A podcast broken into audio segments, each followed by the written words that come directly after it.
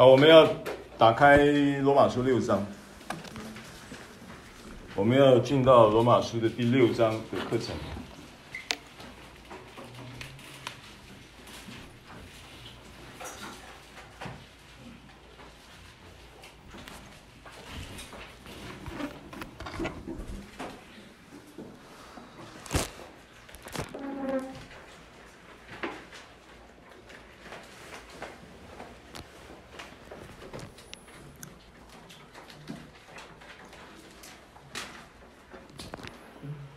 我们在罗马书的五章的两讲里面呢，给到大家有一个观念，这个观念很重要。这个观念就是一个代表性的真理。你的生命呢，分别会有两个历程，一个历程呢是你在亚当里的历程，你在亚当里的这个历程，有另外一个。方向的说法就是，亚当的生命成为你生命的代表人，所以你在亚当里的历程呢，就是亚当如何，我们在世上也如何。意思就是说，亚当做的事情不是你做的，可是因为亚当做了。这个事情以后，这个事情就影响到你的身上，他所做的成为你所做的，你没做，但是结果发生在你身上，为什么？因为那一个罪的生命就从他入了世界，于是死就临到众人嘛。这是我们上一次讲五章十二节的这个经文。对，我们花了一堂课的时间跟你说明这个圣经的这个呃意义是什么。那么，所以第二个历程就是，当你信了耶稣，你接受了耶稣，成为你的救主，那么就有一个新的呃情况发生了，就是耶稣成为你生命的代表人。所以就变成是耶稣如何，你在世上也如何。那这个就是五章的一个很核心的重要的一个关于你生命的代表人的这个事情的一个一个重点。那你要掌握到这个重点。那六章其实当然就接着五章的这个真理，它要更进一步的来阐述这件事情。因为你要透过透过这个真理去进入这个真理的呃祝福之后，它会成为你的生命的内化嘛，它会成为你生活的应用，这样的对你我来说，这个信仰才是有意义的，对吧？圣经的目的不是要传授给你另类知识。传授给你一个神学知识，知识叫人自高自大，但是救不了你。但是话里面它是有生命的，因为神耶稣说：“我的话就是灵，就是生命。”那话里面有生命，当你这个话进到你的生命里面，成为你生命的数值，你很自然对于这个生命的，在你生生活当中，自然的就会彰显出来。啊，跟我说彰显。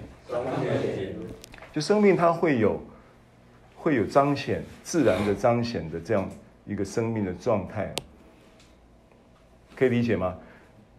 啊，这个任何的生命现象，它都是很自然的彰显啊。对，它不需要，不需要呃花很大的力气来，就是葡萄结葡萄果子很自然的，不需要用力嘛。啊，榴莲的生命就结结榴莲的树，榴莲树就是榴莲的生命，它就结榴莲这个果子。榴莲不会结出其他的果子嘛？不会结出苹果，不会结出芭乐，对不对？因为它的生命就是榴莲嘛。那你的生命是基督，你结出基督的果子也变变得很自然嘛。那过去你在亚当里，意思就是你是亚当的生命嘛。那亚当的生命，你就活亚当的生命的结果，对不对？所以这个就是同样的逻辑了。啊，那圣经在五章，其实就就是在写圣经的人，并没有去分章节了。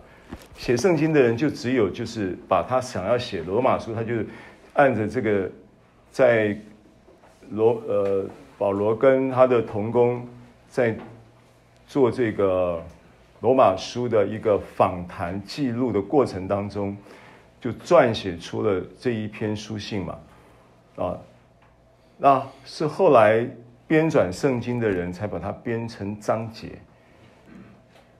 那么，如果说你不要看章节的话，第六章的开头的这个经文，它其实是在回应第五章前面讲的一句话。你先看一下五章二十节。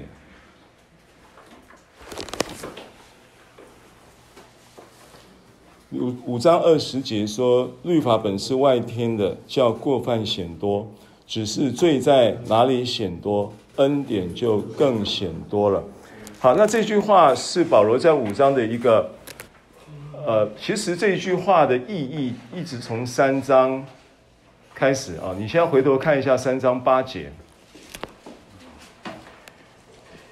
因为当时的市场上就存留着一种辩证的一种所谓的逻辑，辩证逻辑，有一个逻辑性的辩证，哦。辩论的辩，证明的证，有一个逻辑性的辩证，说他在挑战这个保罗的神学。三章八节他说什么呢？小郭读一下。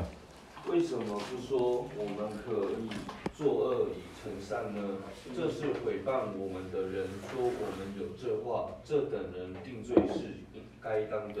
作恶以成善，他他在挑战什么呢？他在挑战神性嘛，因为神是良善的嘛。啊，前后文你去读的话，他在挑战保罗在描述神学中的神性。三章八节挑战这个，对不对？然后到了五章二十节，做了一个阶段性的一个结论了，说到罪在哪里显多，恩典就更显多。前后文有在描述一个 PK 的概念嘛，就是当罪是这样的有权势。最让人进入一个终极不可逃脱的结果，叫做死嘛。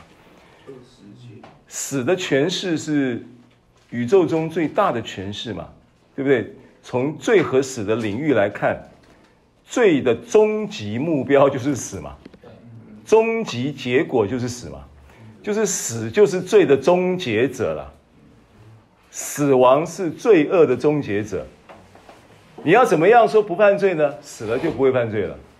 换句话说，人家才会讲说：“你你别盖了，你当时加以盖，细给顶啊顶了加以盖了。”这过去你在亚当里是不是被这样子盖棺论定的？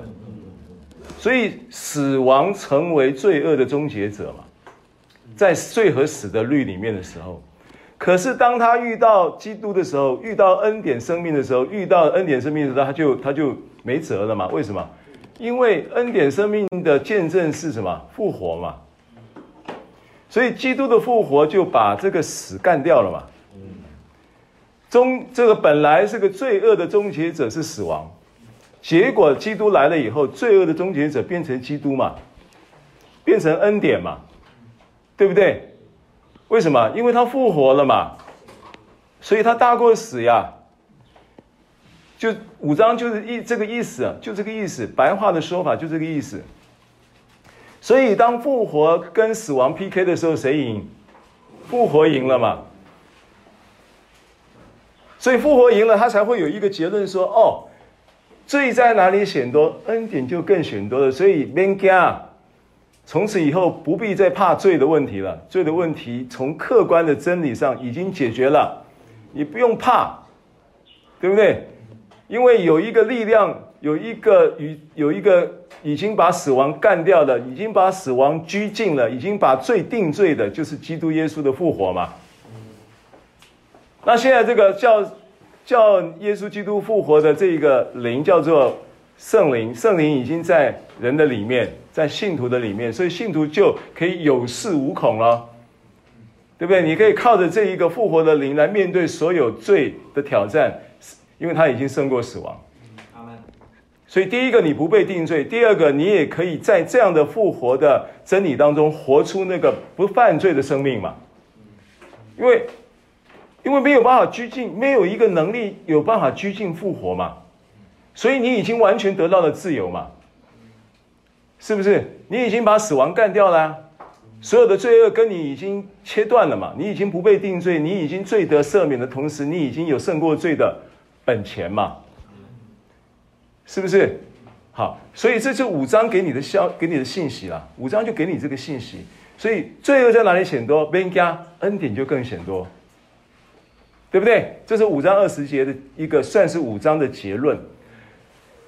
那接着六章一节呢，就针对这一个事情呢，又提出了质疑。其实刚才我讲三章的时候，这一个市场的辩证啊、呃、的这一个逻辑呢。他在挑战神性，所以作恶可以成善，这是这个荒谬，对不对？好，那现在呢？他在挑战什么呢？他在挑战保罗五章二十节的结论，对不对？这样怎么说呢？我们可以仍在最终叫恩典显多吗？因为保罗提出这个问题，这个是罗马书一个特有的一种撰写模式，因为有一个人在访问嘛，所以。他的文里面这么一句问题答出来了，问出来，在六章问出来是针对五章的结论。完了以后，六章一节、二节说：“呃，断乎不可！我们在罪上死了的人，岂可仍在罪中活着呢？”这是不是这是一个带着问题的答案？六章一节是问一个问题。什么问题？我们可以仍在罪中叫恩典显多吗？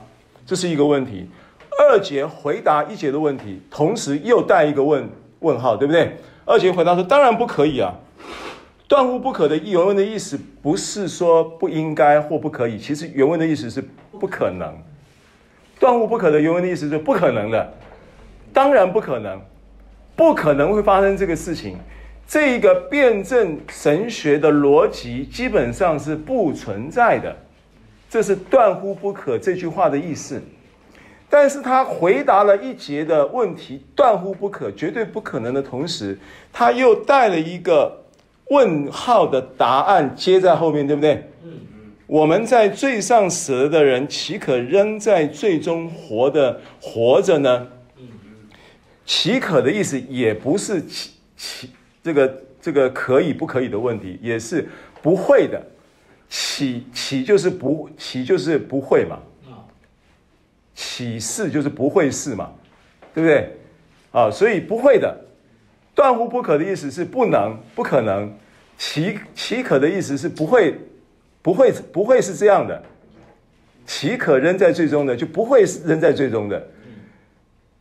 他又用一个问号，好，所以这两个连续的问号在告诉你什么呢？他告诉你后面的经文在解释前面这两个问号，了解意思吗？我现在跟你讲六章的结构啊，六章一节二节提出来两一个层次的问题，这个层次的问题用什么来解答呢？第一个解答的答案在六章的三到五节，三到五节在解答一到二节，然后呢？三到五节解答了一到二节的要义之后，后面的六到十二节、十五节、六到十四节，又在说明三到五节的内涵，所以它的关系是这样子啊。我现在把这个六章的结构告诉你：六章的一到二节，六章的一到二节。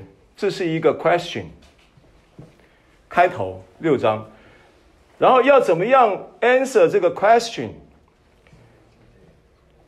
他用六章的三到五节来 answer，来说明这个 question，回应这个 question。然后呢，第三层是什么呢？是六章的六到十四节，在说明为什么三到五节会是一到二节的 answer 答案。关系是这样，然后到了六章十五节的时候，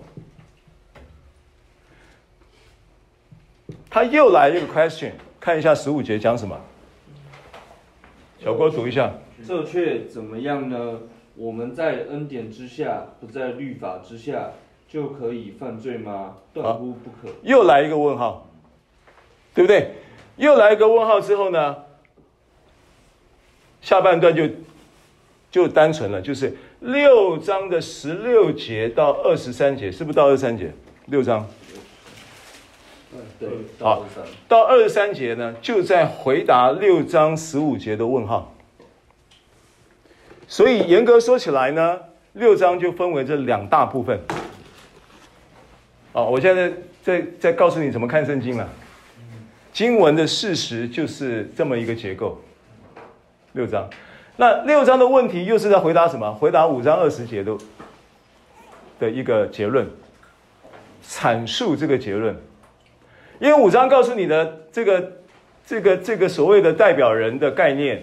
完了以后有一个能力的 PK，所以你已经可以确知恩典在哪里显，呃，最大哪里显多，恩典就更显多，对不对？就是更何况更加倍的临到众人，这是五章的一个重点嘛，对不对？然后六章就告诉你说你怎么，你你你为什么为什么这个代表性的这一个客观的真理要怎么样能够实化在你生命里面？然后能够让你把这个代表性的过去在亚当里的那个自自然然，你根本不用跟亚当去坐在亚当面前受教，你就很自然的跟亚当很像，你就是，然后亚当所做的事情也不是你做的，但是结果却发生在你身上，对不对？同样的，那现在你要怎么样能够在基督里？你也不用坐在基督的这个面前，然后呢，让他亲自对你受教的情况之下，很自然的，你就可以去领受到基督所做的事情，在你身上带来的结果。既然亚当他有本事，他做的事情，然后呢，隔这么久的时间贯穿时空，是不是？这叫什么？那个、那个、那个电影叫做叫做什么？什么穿越时空来爱你还是什么？有没有这部这个电影？啊，那个名字我忘记了。就是亚当可以穿越时空的来影响你，基督一样可以穿越时空的来影响你。亚当影响你到一个地步去活亚当的生命，基督也可以影响你到一个地步活基督的生命。基督教就这么简单的一个逻辑。神这个福音就是这么一个，就这么一回事，所以跟你过去的那个所谓的宗教观，然后道德观，然后要靠你的毅力，两码事。你你怎么靠毅力？因为你你在你生命中影响你的是一个律啊，罪和死的律啊。你怎么脱离这个罪罪和死的律？你必须要进入生命之灵的律啊。对，这是后面八章讲的真理。那那个律是什么意思？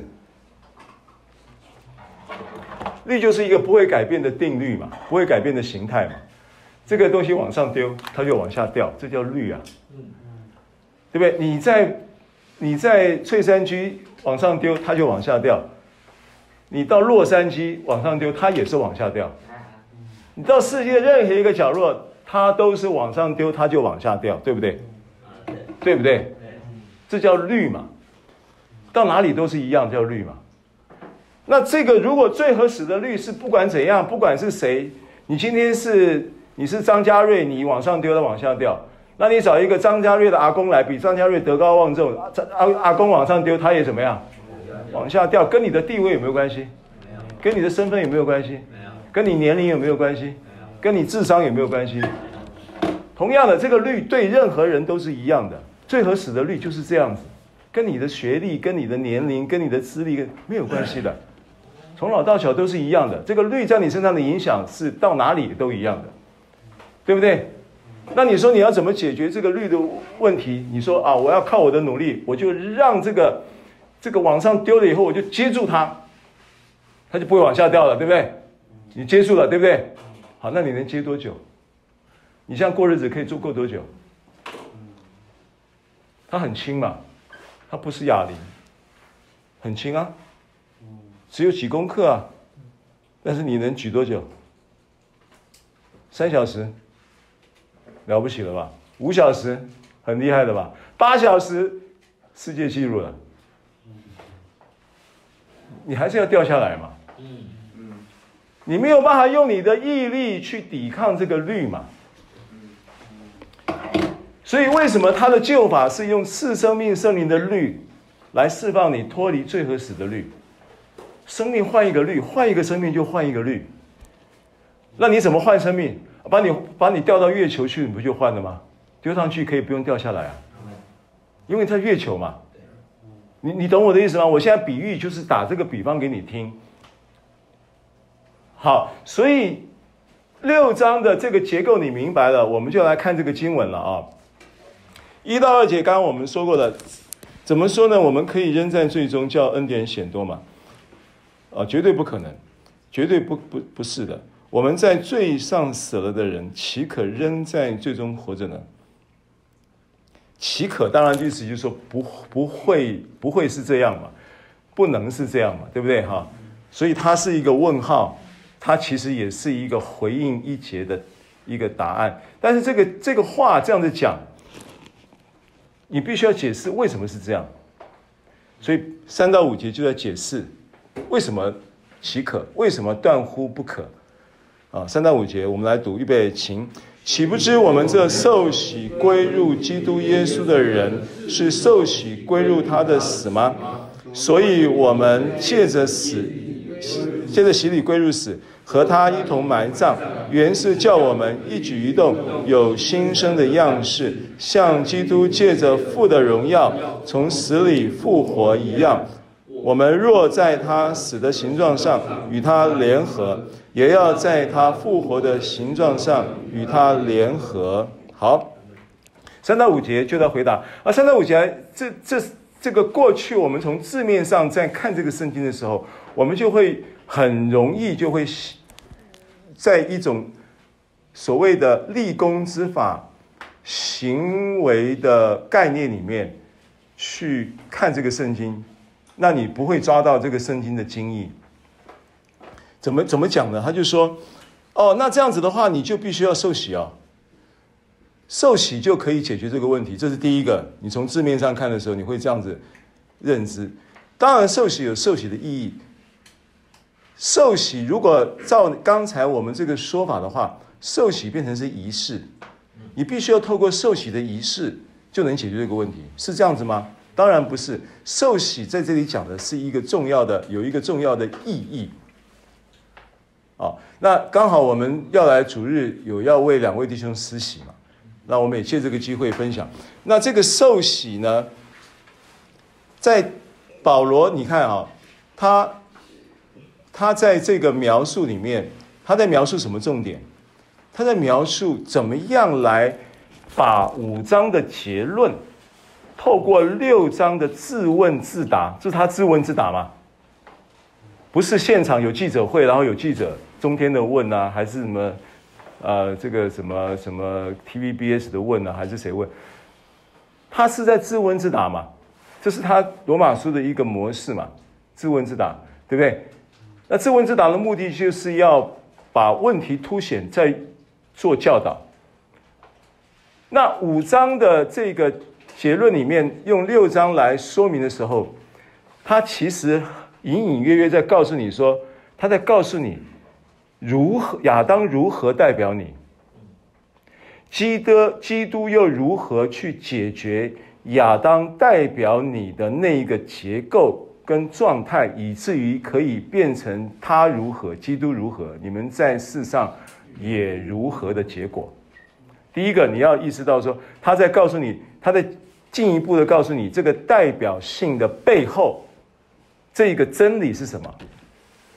所以在这一段圣经里面出现了一个很重要的神学名词，叫做联合。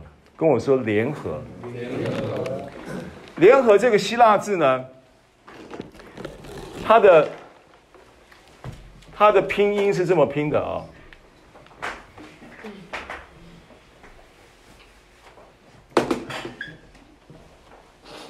，S U N 啊。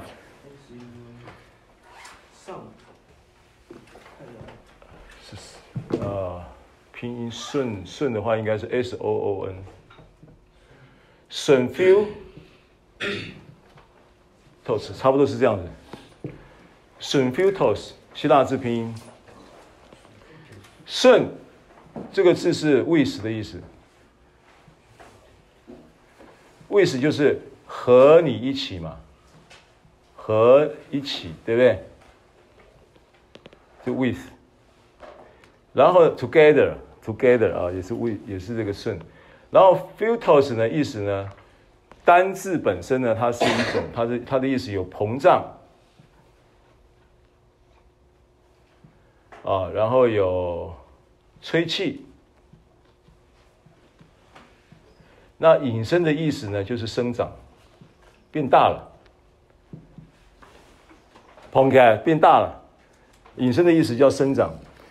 所以，如果你把这个原文的意思带进来翻译的话呢，请你在圣经上做一个记录，就是联合生长。岂不知我们这受许归入基督耶稣的人是受许归入他的死吗？所以我们借着洗礼归入死，和他一同埋葬，原是叫我们一举一动有新生的样子，像基督借着父的荣耀从死里复活一样。我们若在他死的形状上与他联合生长，也要在他复活的形状上与他联合生长。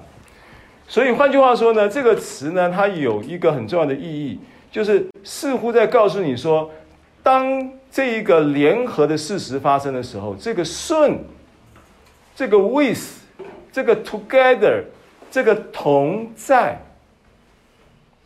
可不可以这样解释？这一个真理的事实发生的时候，你很自然就会生长。好，那我举一个生活的例子，好不好？你如果今天你这个弟兄，你们在这里生活，你们会有那个麻吉，对不对？咖喱看麻吉，对吧？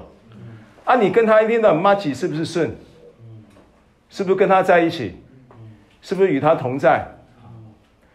那是不是在这个麻吉的关系跟同在跟跟这个一起的过程当中，是不是你就会被他影响？不知不觉的影响哟，可能有时候说话可能都会变得很类似哦。说话的口头禅可能都一样了。动作怎么也越来越像了？那就着如果今天神。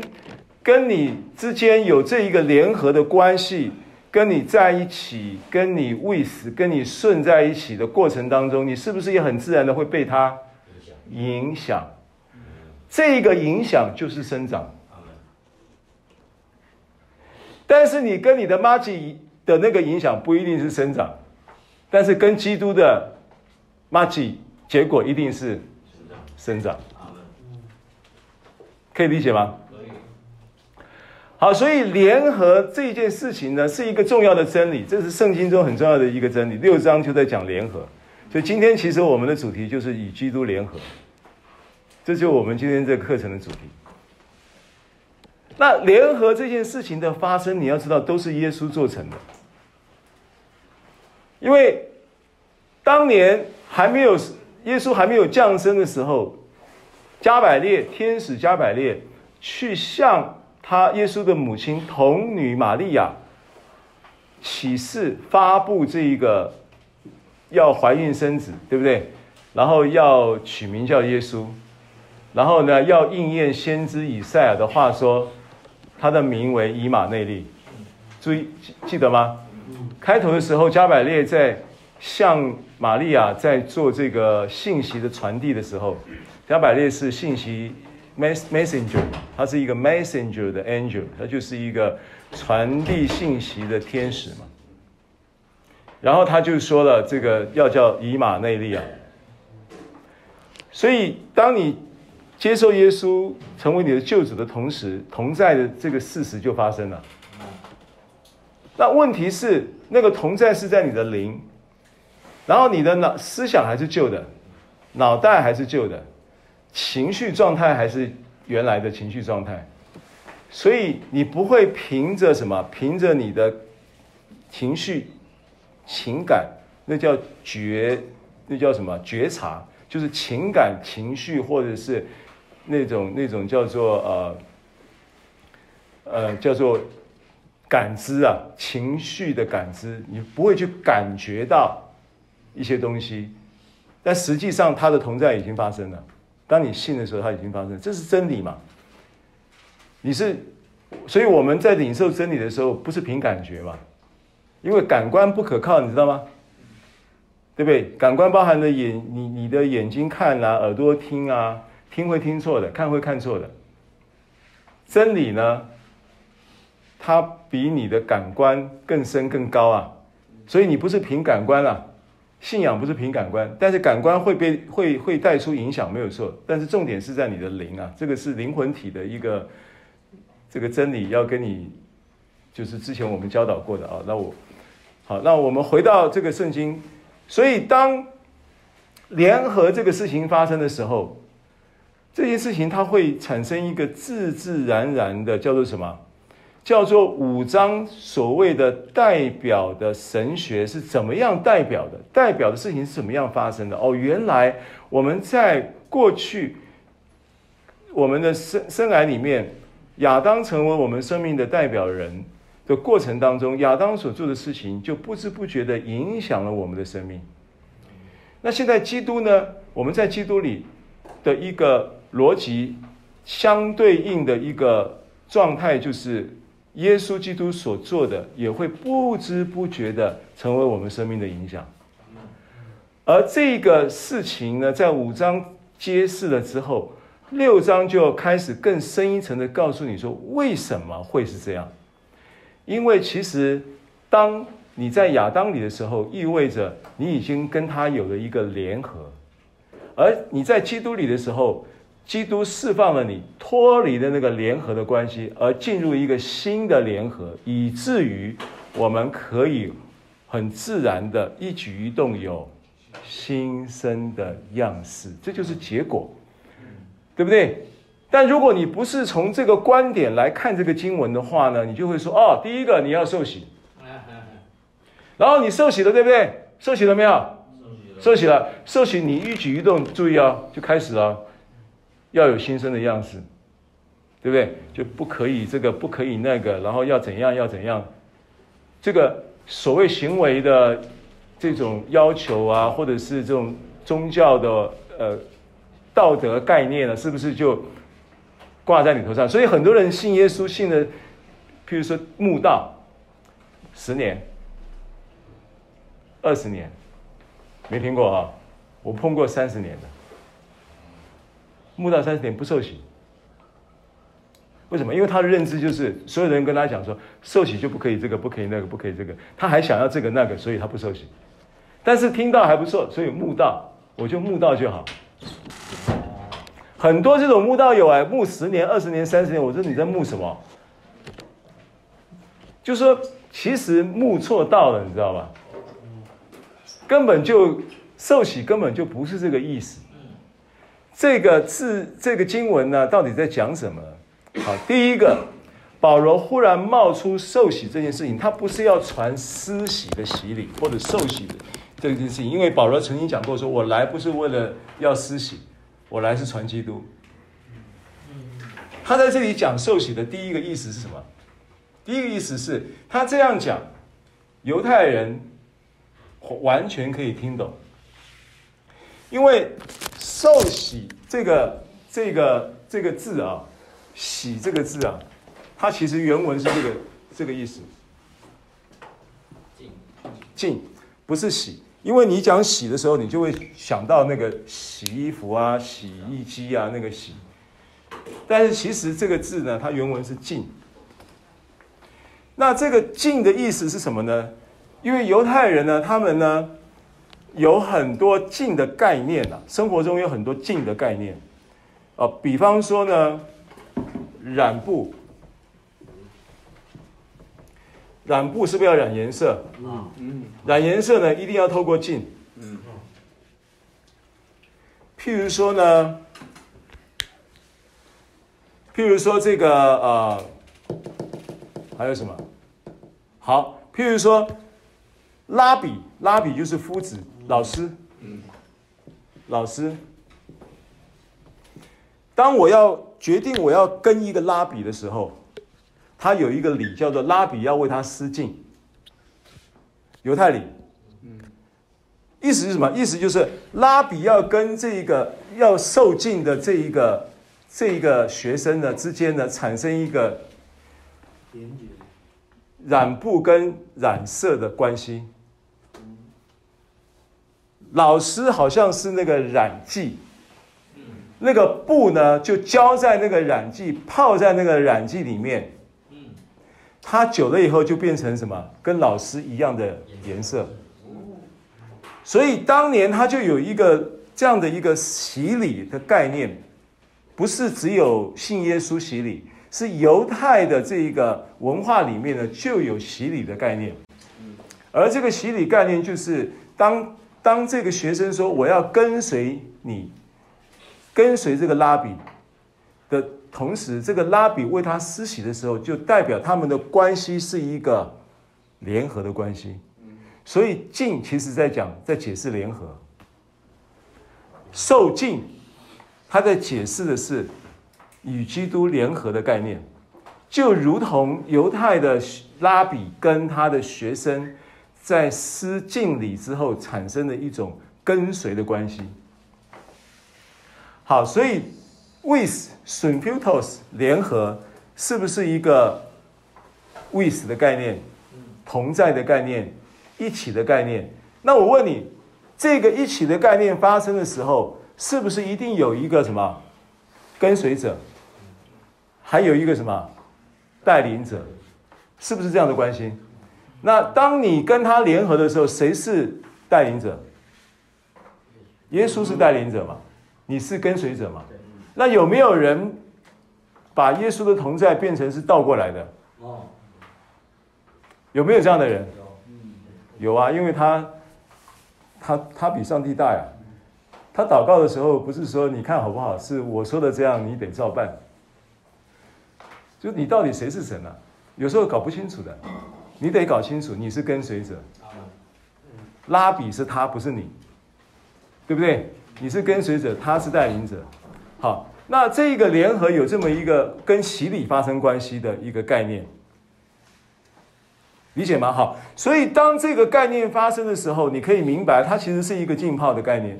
浸泡，浸泡就是就是同在，浸泡浸泡就是数值的一个一个渗透，生命的一个内化，对不对？就是浸泡的概念嘛。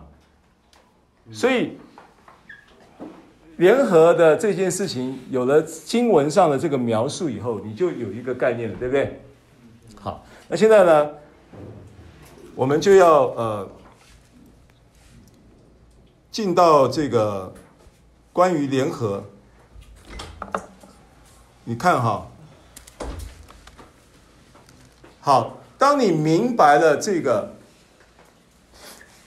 经文里面三到五节的这个要义了以后，你看这个经文呢、就有就可以跳脱出原来我们在这个所谓的行为主义啊，然后宗教的道德观点来看这个经文的。那个想法，那你怎么样？从三节开始，对不对？岂不知我们这受洗归入基督耶稣的人，是受洗归入他的死吗？这是第一个。受洗归入基督耶稣，是受洗归入他的死。换句话说，如果这个受洗，按照刚才我的解释，它就是。一个联合的概念的一个过程，它有一个浸泡的过程，对不对？然后呢，这个浸泡的过程带出了一个联合的关系，而这个联合的关系呢，进行了生命数值的交织之后，它一举一动产生的很自然的结果，有了什么新生的样式。这个逻辑是不是刚才我们所讲的一个逻辑？好，那现在问题从刚才的这个经文里面，他讲到说。怎么样产生这个联合的呢？这个联合到底是怎么样？怎么样去实际的进行这种生命的操作呢？他说，第一个是，第一个是归入他的死，跟我说归入他的死，归入他的死。啊，这是第一个重点。所以，我们借着洗礼，洗礼，你现在讲到洗礼的时候，你不要把它想成就是一，只是一个。仪式哦，你要想到洗礼就是联合的作业，它在作业程序里面有一个洗礼的意义啊，对不对？意义上啊，我们借着洗礼归入死，和他怎么样？一同埋葬，跟我说埋葬，埋葬。然后呢？然后原是叫我们一举一动有新生的样式，像基督借着。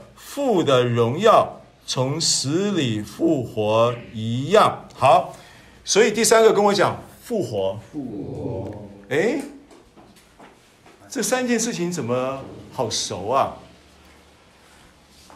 一个是与基督一同怎么样归入基督的死，对不对？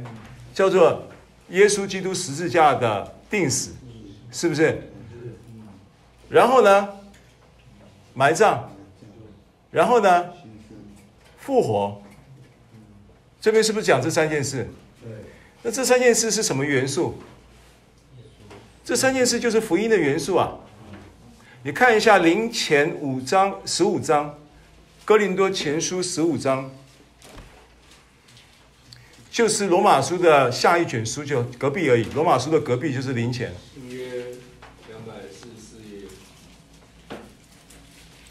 十五章第三节、第四节。第三节、第四节。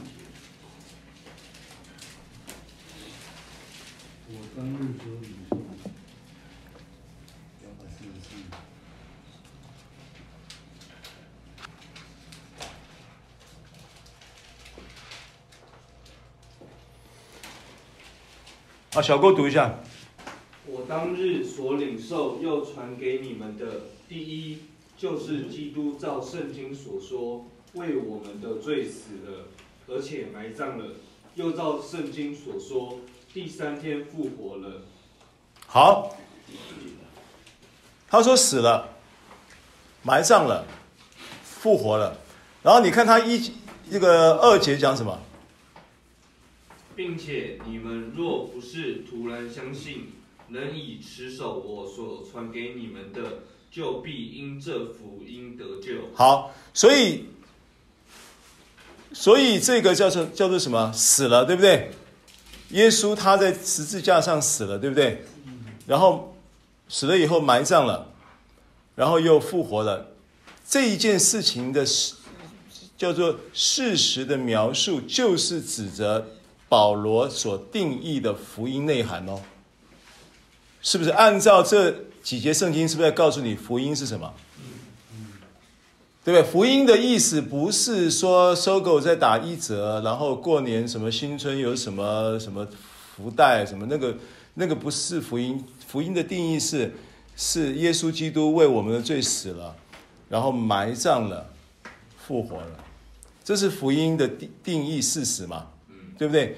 好，那这个福音的定义事实是不是就是刚才我们在罗马书的六章？回到罗马书六章，我们在罗马书六章所看到的三节的这个四三节跟四节嘛？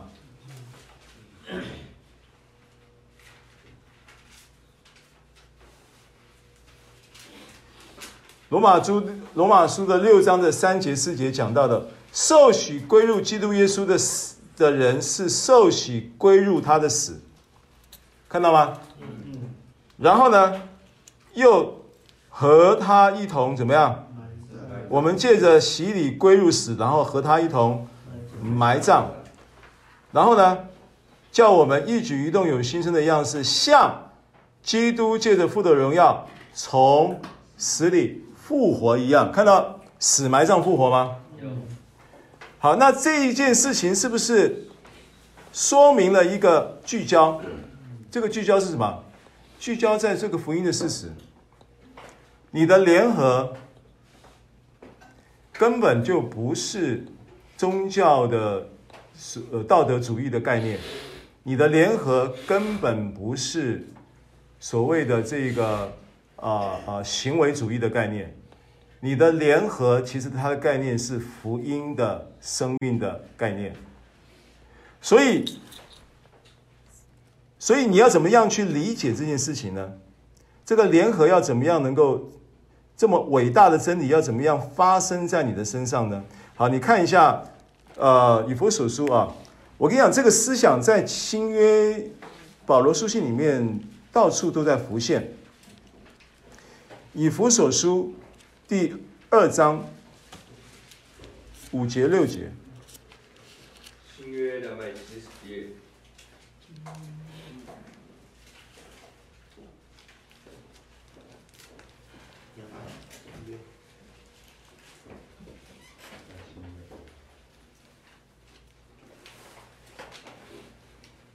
对不对？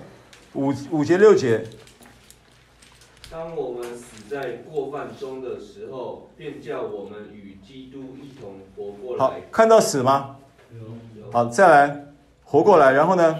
你们得救是本乎恩，他又叫我们与基督耶稣一同复活，一同坐在天上。好，所以这边也在讲福音，对不对？也在讲死，然后也在讲什么？复活。然后呢，他说这一些事情都基于什么？这些基于恩典嘛。所以他说你们得救是本乎恩，不是基于你的行为啊，是基于恩典，对不对？好，再回到罗马书六章。好，那现在这三节圣经，三三四五节圣经，它说明了为什么。断乎不可，它说明了为什么岂可扔在最终？意思就是说不会扔在最终的，岂有此理扔在最终？他的意思是这样子，绝对不可能是叫，因为人在最终就可以叫恩典显多，绝对不可能是这样的。为什么不可能是这样子？基于耶稣基督。他是你生命的代表人，然后呢，你就在耶稣基督的这个代表人的这个立场上，很自然的，耶稣如何，基督如何，你在世上也如何。那为什么这个话会成立呢？因为当你进入这个洗礼的真理的时候，你已经发生了一个不可逆转的事实。这个不可逆转的永恒事实，就是你在洗礼这件事情的意义当中，你已经与他联合，而这个联合是怎么样联合的呢？是已经在十字架上解决了第一个叫做向着罪死的这个程序。第二个事情并没有因此就结束了。耶稣不是只有钉在十字架上，救恩就完成了。钉完了以后呢，他的尸体取下来，还埋葬了，经过了埋葬的程序。然后呢，埋葬了以后呢，复活的那一天早晨，抹大拉的玛利亚到墓园要去取耶稣的身体的时候，却发现呢已经被取走了。而不是取身体，要去膏他的时候。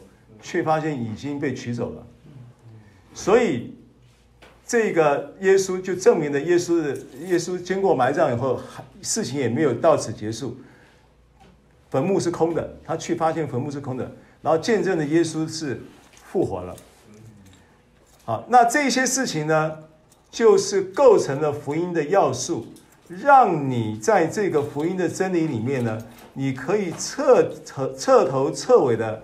有一个新的生命的出发点，就是从他死、埋葬跟复活的这个福音的客观事实里面。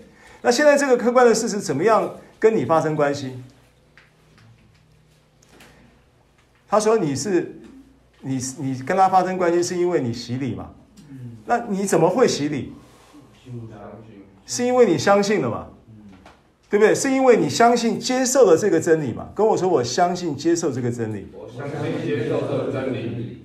好，当你相信接受这个真理的时候，这些事情就在你身上启动了嘛？这个真理就成为是你的真理了。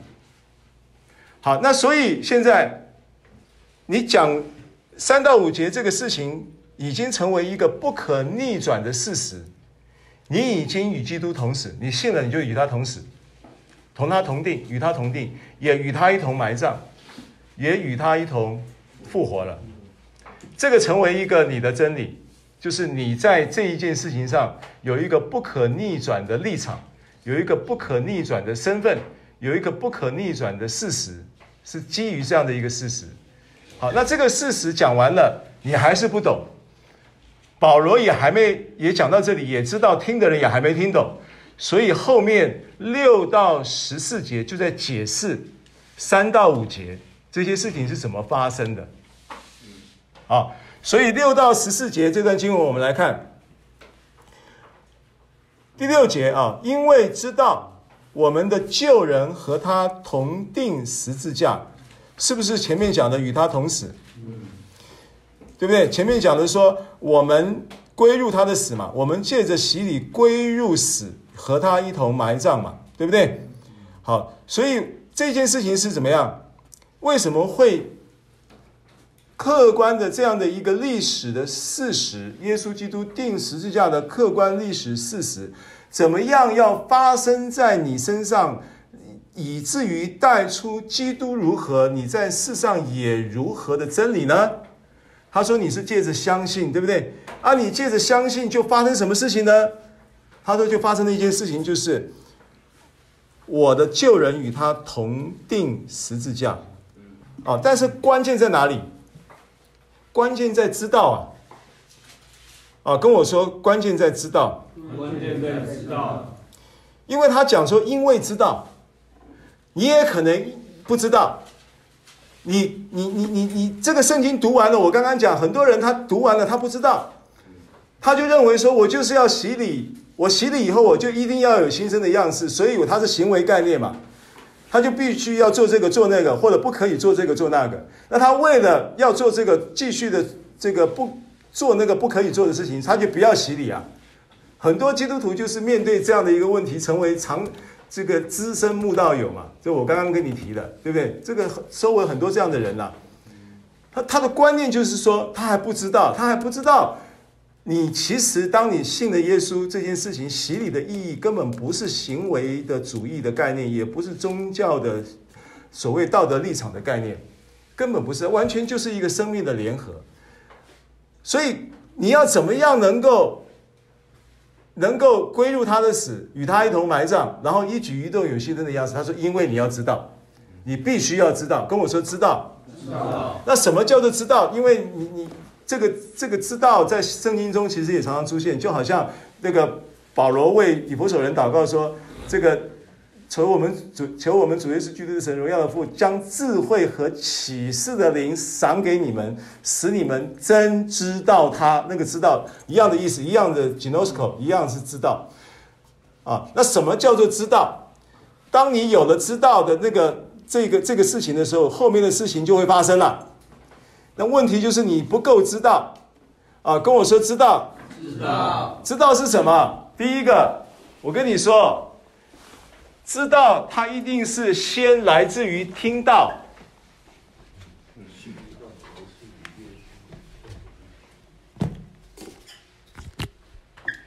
这个知道，它实在太重要了。这个知道的。应该这样子，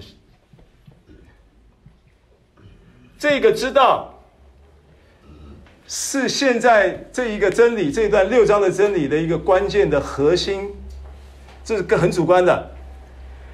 它这个知道成为这个核心的同时呢，它它其实它是多多面向的。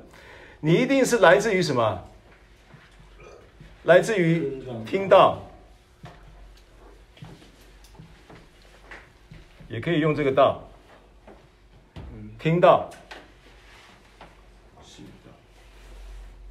当你听到，然后你也听到福音的时候，你其实生活中你会产生一个一个叫做意念的发展现象。跟我说意念的发展，意念发展，你就会不自觉的、经常的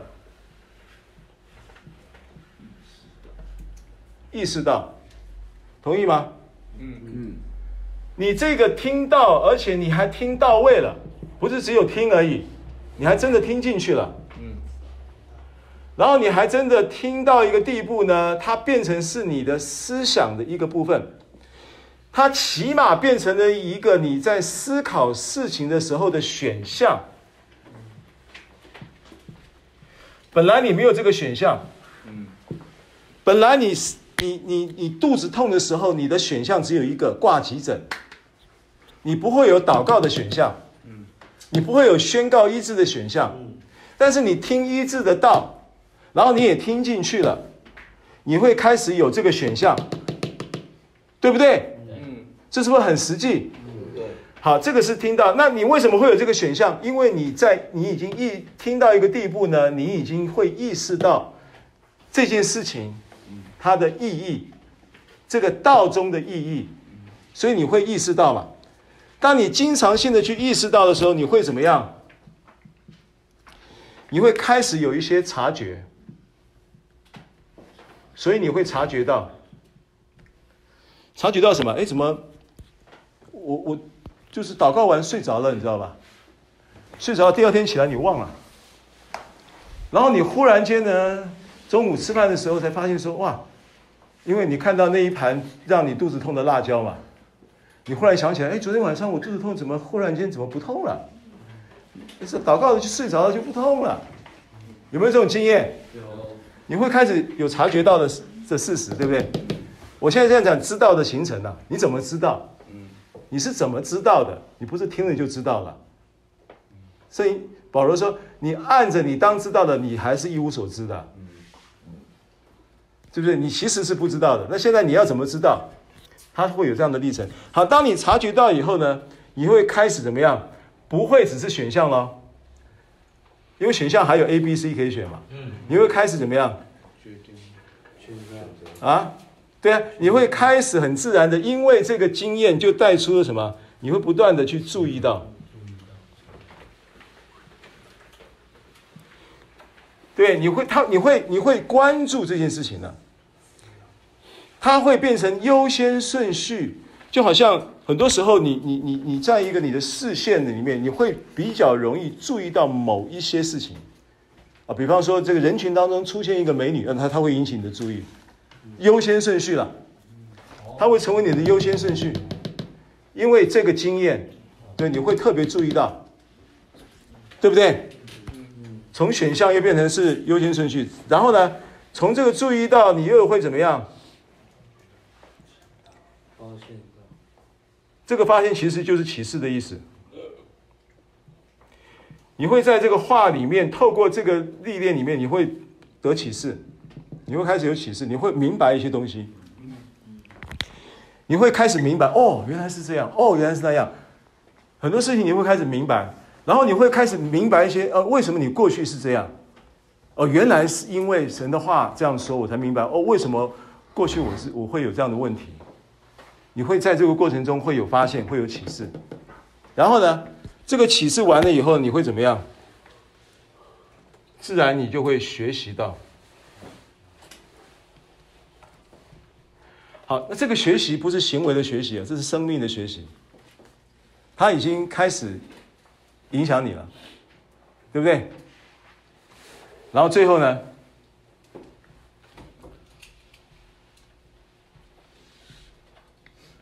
你就会经历到。好，这个是知道的概念了。六节说，因为知道，因为没有这个知道，就不会有后面的事发生。你知道了，你一你因为听到了，听进去了，你察觉到了，你意识到，然后你察觉到，你注意到，你发现到，完了以后，你就会学习到以后，自然就去经历到。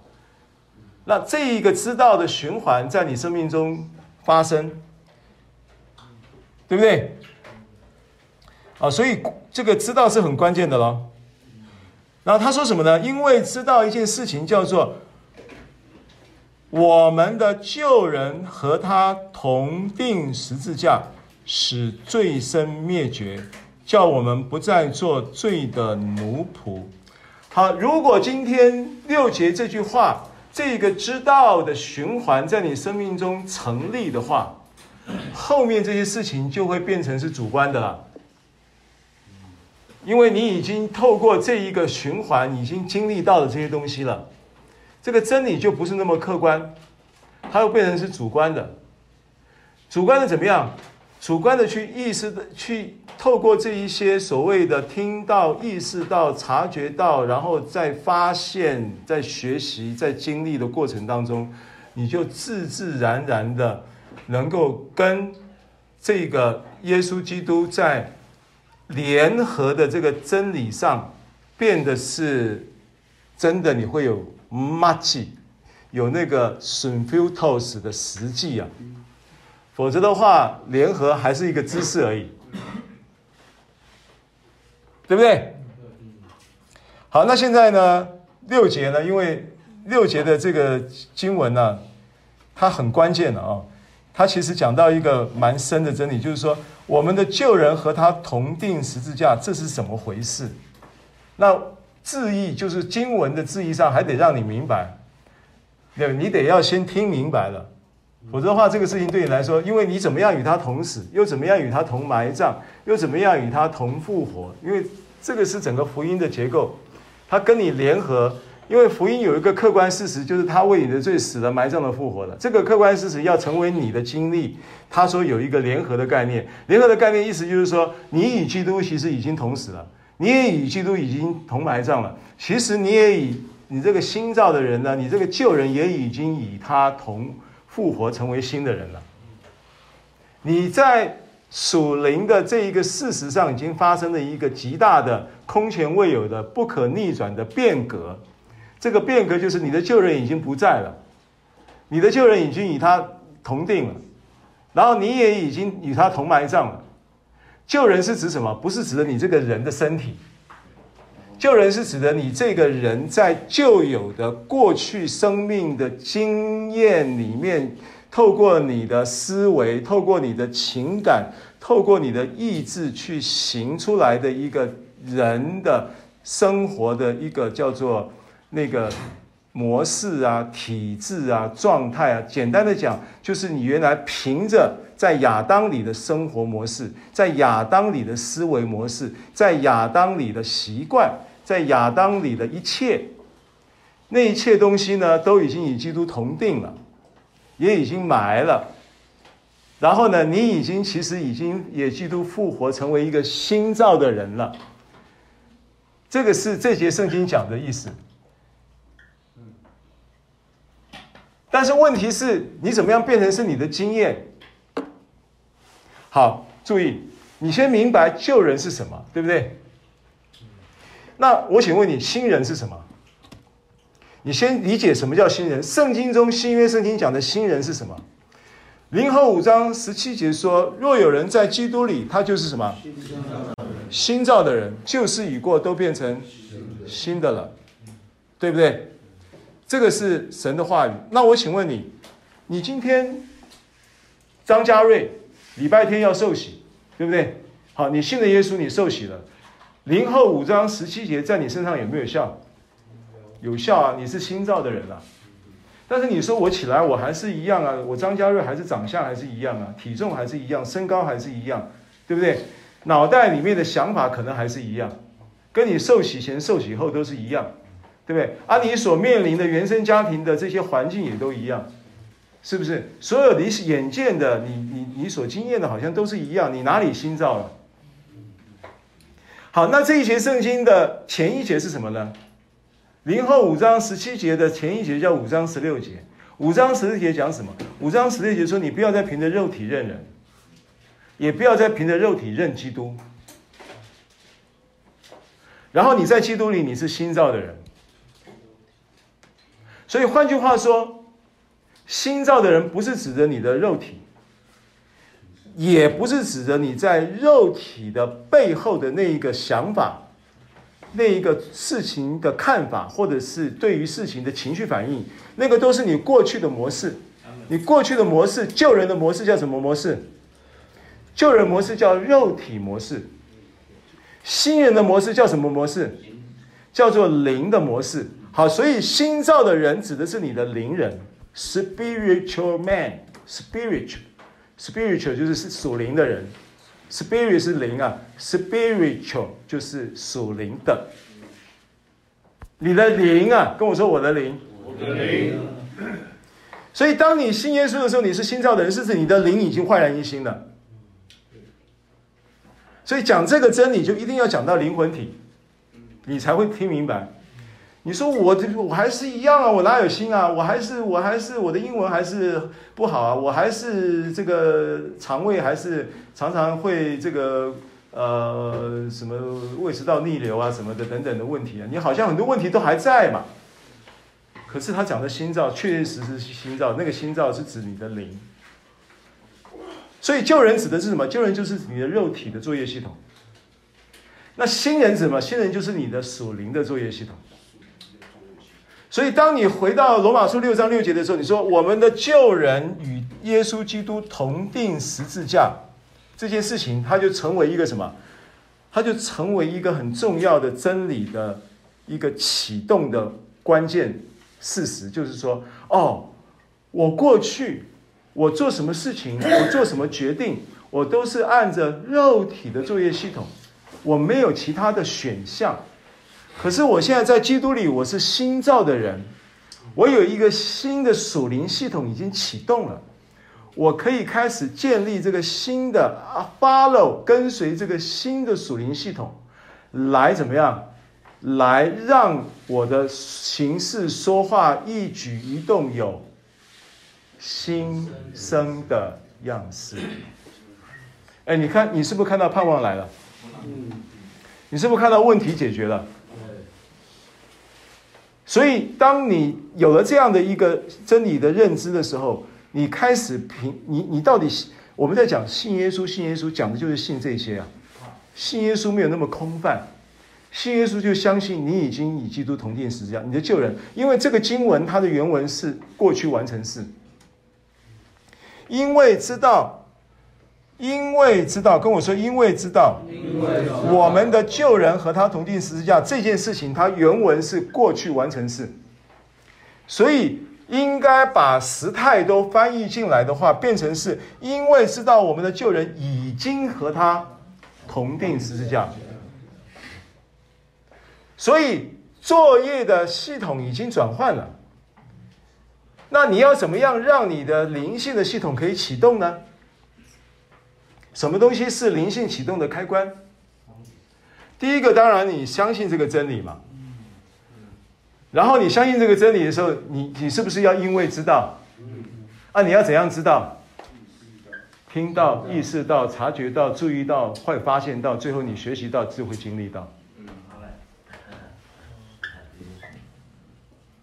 道理就这么简单，听起来很深奥，做起来很简单，就是听到，然后祷告。对不对？听到听了，为什么要祷告？祷告帮助你听进去啊，帮助你消化呀，帮助你去意识到、察觉到、注意到、发现到、跟学习到、跟经历到的所有过程中的润滑呀。它这个齿轮会转动的，转动的过程需要上油，磨到 K K K K 啦，K K 啦，要上油，要能够顺畅，要润滑。这个是恩膏，要透过祷告，而且尤其是方言祷告，好不好？所以这个你明白了，我们的旧人已经和他同钉十字架，使罪身灭绝。跟我说，使罪身灭绝。这个罪身指的就是这个人的身体了。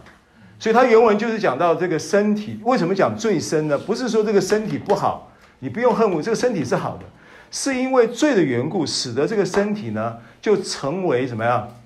就成为为罪的这个背后的系统思维跟逻辑效力的工具。就好像一个年轻人十十十十十三岁、十五岁是。就是在同侪的关系里面，没有越过那个同侪关系，该拒绝的能力没有被培养出来，不能够拒绝的情况之下，结果就误入歧途，使用了第一次使用的咖啡包，对不对？后来摇头丸什么都来，来了以后呢，进入这个领域以后呢，人其实是很善良的，人其实是很聪明的，人其实是很好的，本质其实是很棒的，可是呢，就在这样的环境里面，他就变成。必须要去帮人家跑跑腿啊，送一送运一，然后你知道，去前年还是还是什么时候，菲律宾枪毙了六个菲律宾啊，六个台湾贩毒的年轻人啊，其中有好几个是大学生啊。你说那些冤不冤枉？嗯。其实罪身身体是很冤枉的，你不要恨你的身体，你知道身体是是神给的，是好的。但是他有软弱，是因为罪的缘故。现在你与基督同定，这个罪的问题就解决了。所以他使使罪身灭绝，不是要把你的身体灭绝，是要把你的那个原来为罪效力的那个肢体功能灭绝。从此以后，你的肢体不拿来犯罪了。从此以后，你的这个身体你的肢体拿来成耶成为耶稣基督义的奴仆。这是后面六章后面讲的话。所以，只是罪身灭绝是这个意思，而灭绝还有一个意思，灭绝这个原文还有一个意思，它的意思叫做失业。失业，换句话说，原来你的肉体的系统在指挥你的身体去犯罪嘛。所以，肉体好像是经理，然后这个身体好像是业务员，你知道吧？那你现在这个经理被定死了嘛？是不是与耶稣基督同定？所以结果这个。业务员就失业了。他本来在做那个贩毒业务，他本来在做犯罪业务，结果犯罪业务的那一个主管呢，叫做救人，与耶稣基督同定了。结果这个肢体就失业了，失业怎么办？在找工作啊，找什么工作？做义的奴仆啊。就这个意思。好，我们做结束祷告，我们下一堂继续。主耶稣，谢谢你早晨透过呃六章的启示，让我们明白。